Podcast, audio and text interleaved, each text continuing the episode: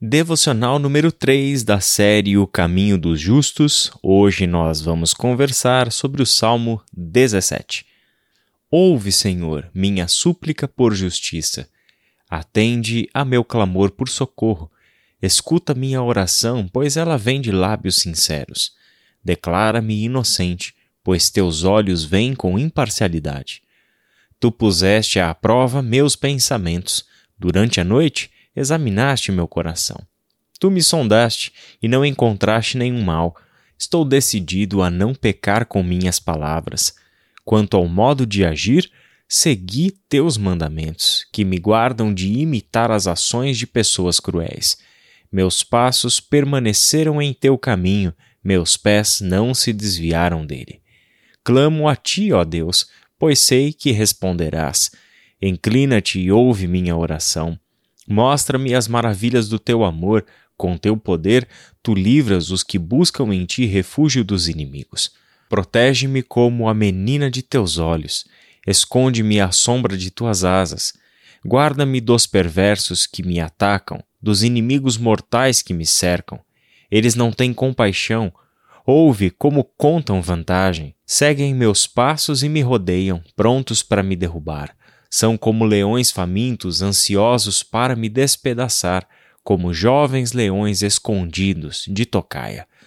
Levanta-te, ó Senhor, enfrenta-os e faze-os cair de joelhos, com tua espada livra-me dos perversos. Pelo poder de tua mão, Senhor, destrói os que buscam neste mundo sua recompensa. Satisfaz, porém, a fome dos que te são preciosos que os filhos deles tenham fartura e deixem herança para os netos. Porque sou justo, verei a ti. Quando acordar, te verei face a face e me satisfarei. O Salmo 17 é como se fosse um tribunal pessoal, uma pessoa que, durante a noite, ora ao Senhor clamando pela sua intervenção clamando pelo julgamento justo do Senhor diante de acusações injustas dos seus inimigos. O salmista aqui mostra como é uma oração feita a partir da consciência de estar em aliança com Deus. Por quê? O povo de Israel tem uma aliança com Deus estabelecida desde o Êxodo. É esta aliança que consiste em Deus ter dado para o povo a sua lei, revelado os seus mandamentos e exigido que o seu povo, que ele havia libertado da terra do Egito, andasse segundo cada um desses mandamentos, sem se desviar nem para a direita e nem para a esquerda. Se manterem justos nos seus caminhos significava obedecer aos mandamentos do Senhor. Ao obedecerem os mandamentos do Senhor, este povo desfrutariam das bênçãos provenientes da aliança. A aliança não dizia respeito somente a o que o povo deveria fazer segundo a vontade de Deus, mas diz respeito também aos benefícios que este povo recebe, da vida boa que este povo desfruta quando anda segundo o conselho do Senhor quando anda em obediência aos mandamentos do Senhor. Quando este povo pode objetivamente olhar para o mandamento do Senhor e para as suas ações, este povo pode avaliar se estão andando ou não estão andando de acordo com a vontade do Senhor. É um perfeito salmo de autoexame o tribunal está montado e neste tribunal, uma oração noturna, está aquele que é acusado e está o justo juiz, que é o Senhor dos mandamentos. Então o salmo começa mostrando este desejo do salmista de o Senhor fazer justiça. Ele clama por justiça e pede ao Senhor que o socorra. Esta oração que para o salmista vem de lábios que não estão comprometidos vem de lábios inocentes. O salmista olha para sua vida e chega a uma conclusão: eu tenho andado retamente. Os meus lábios têm falado palavras sinceras. Os meus olhos não têm se desviado nem para a esquerda e nem para a direita. Por isso, os versículos 3 até 5 são fundamentais desta avaliação que o salmista faz da sua própria conduta. Olha que interessante. Tu puseste à prova meus pensamentos. Durante a noite examinaste o meu coração. Tu me sondaste e não encontraste nenhum mal. Estou decidido a não pecar com minhas palavras.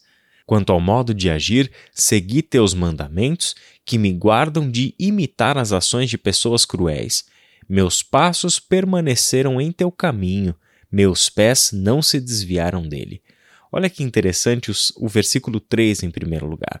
O Senhor põe à prova os pensamentos, o Senhor examina o coração, e o Senhor, ao sondar o coração, não encontra nenhum mal. Nós temos o Salmo refletindo dois critérios de avaliação para sabermos se estamos segundo a vontade de Deus ou não. A primeira delas é o que a gente sabe de certo e o errado a partir do que foi revelado na Bíblia. Então, o salmista tem a lei, ele consegue olhar para a lei, para suas próprias ações e fazer a avaliação. Eu estou andando de acordo com a lei ou não estou andando de acordo com a lei? Só que o salmista também sabe que as nossas ações podem ser falseadas. Assim como os fariseus e mestres da lei do tempo de Jesus foram condenados tanto por Jesus como por João Batista de hipócritas, ou seja, pessoas que conhecem a lei e têm uma vida de aparente obediência à lei do Senhor, mas os seus corações estavam corrompidos, desviados. Por isso que os salmos também falam sobre sondar o coração. Sonda-me, ó Deus, e vê se há em mim algum caminho mau. É o Senhor, nesta avaliação, que tem o livre acesso ao nosso coração e nós temos que ter esta sensibilidade e a honestidade de que se há algo em nossa consciência que nos acuse, é porque o Senhor tem encontrado em nosso coração algo que é mal. No conselho dos nossos pares, dos nossos amigos espirituais, existem ali confrontos da nossa conduta, porque às vezes os nossos olhos não conseguem enxergar em nós mesmos o mal, o desvio, a desobediência. Mas o Senhor tem meios de trazer à tona, de trazer do nosso coração a maldade que está escondida dos nossos olhos. O salmista chega a esta conclusão: O Senhor sondou o meu coração e o Senhor não encontrou nenhum mal. Eu estou decidido a não pecar com as minhas palavras, assim como estou decidido e tenho agido segundo os teus mandamentos. Fique com o versículo 5.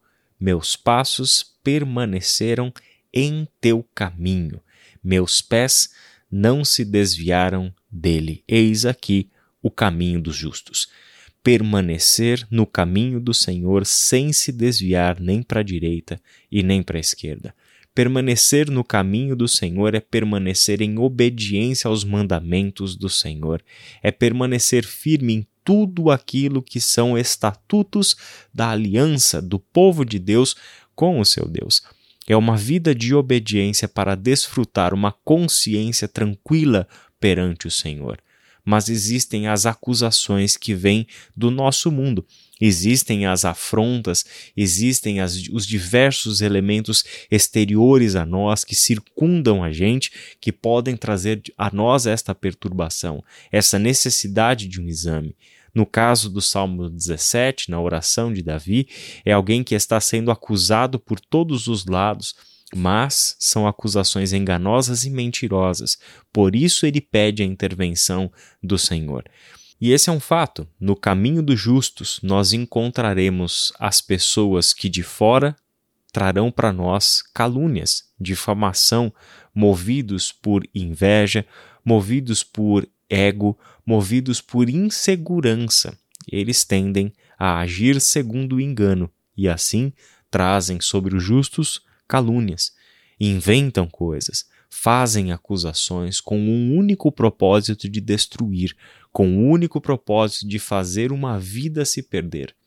Este nível de maldade nós encontramos sim entre as pessoas de fora da comunidade da fé, mas infelizmente encontramos também dentro da comunidade da fé. Em todos os casos, o Senhor é o nosso juiz, e o Senhor quer que andemos com Ele nos caminhos da justiça.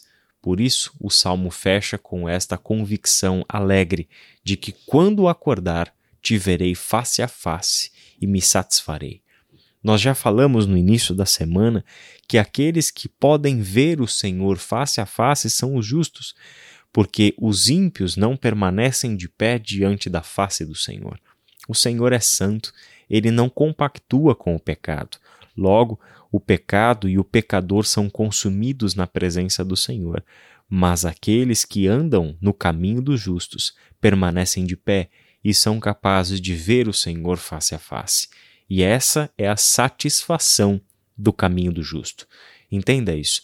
Não é a recompensa humana, não é a recompensa e a satisfação com as coisas que este mundo oferece. Olha o versículo 14. Pelo poder de tua mão, Senhor, destrói os que buscam neste mundo a sua recompensa. Os justos não buscam neste mundo a sua recompensa. A sua satisfação é ver o santo face a face. Que Deus te abençoe e até amanhã.